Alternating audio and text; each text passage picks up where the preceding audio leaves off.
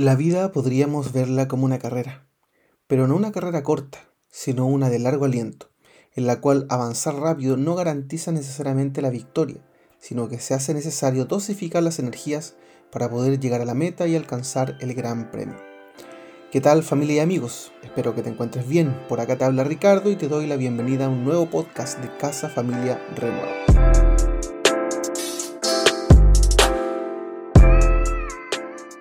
Durante estas últimas semanas, nuestro país ha estado revolucionado por el desarrollo de los Juegos Panamericanos, por primera vez en nuestras tierras.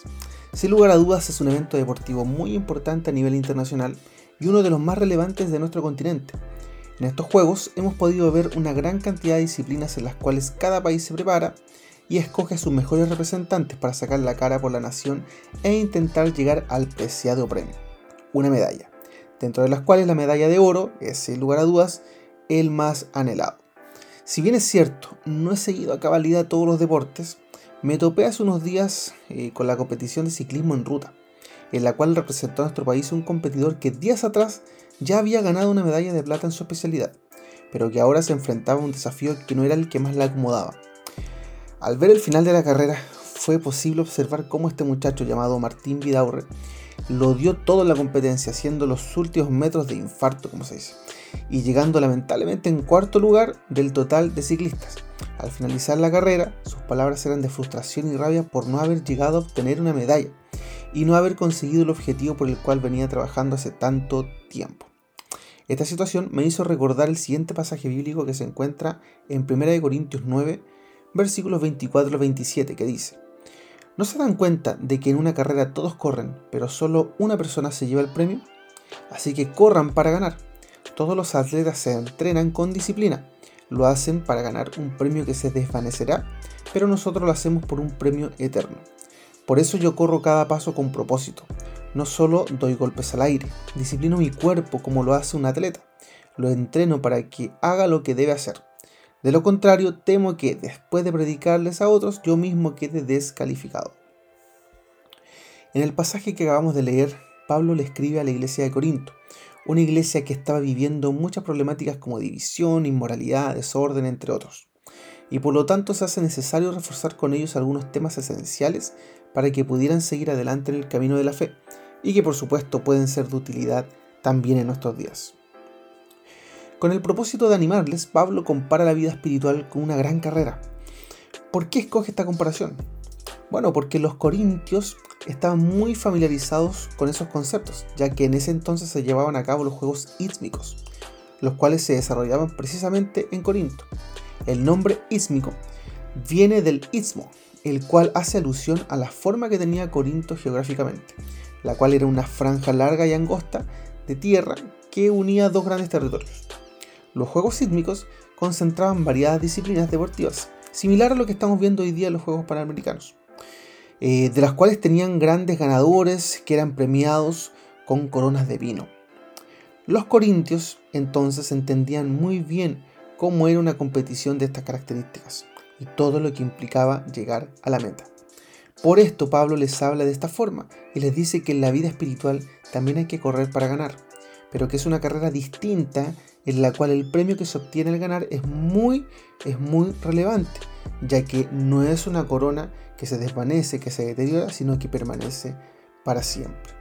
Dentro de este consejo que le da Pablo a los Corintios existen algunos puntos específicos ahí que se puede leer entre líneas importantes y que son sumamente necesarios para poder enfrentar la carrera de la vida, la carrera espiritual, la carrera que tú y yo estamos corriendo y hacerlo de la mejor manera posible. Uno de esos puntos es la disciplina. En el versículo 25 dice que todos los atletas se entrenan con disciplina.